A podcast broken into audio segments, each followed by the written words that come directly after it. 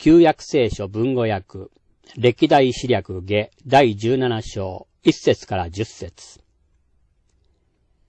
朝の子ヨシャパテ、朝に代わりて王となり、イスラエルに向かいて力を尽くし、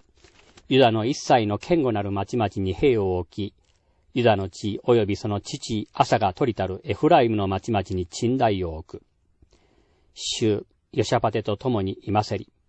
そは彼、その父ダビデの初めの道に歩みてバールなどを求めず、その父の神を求めて、その戒めに歩み、イスラエルの技に習わざればなり。このゆえに、主、国を彼の手に固く立てたまえり。また、ユダの人々皆ヨシャバテに霊物を送れり。彼は、富と尊きとを極めたり。ここにおいて彼、主の道にその心を励まし、ついに、高きところとアシラ像とをユダより除けり。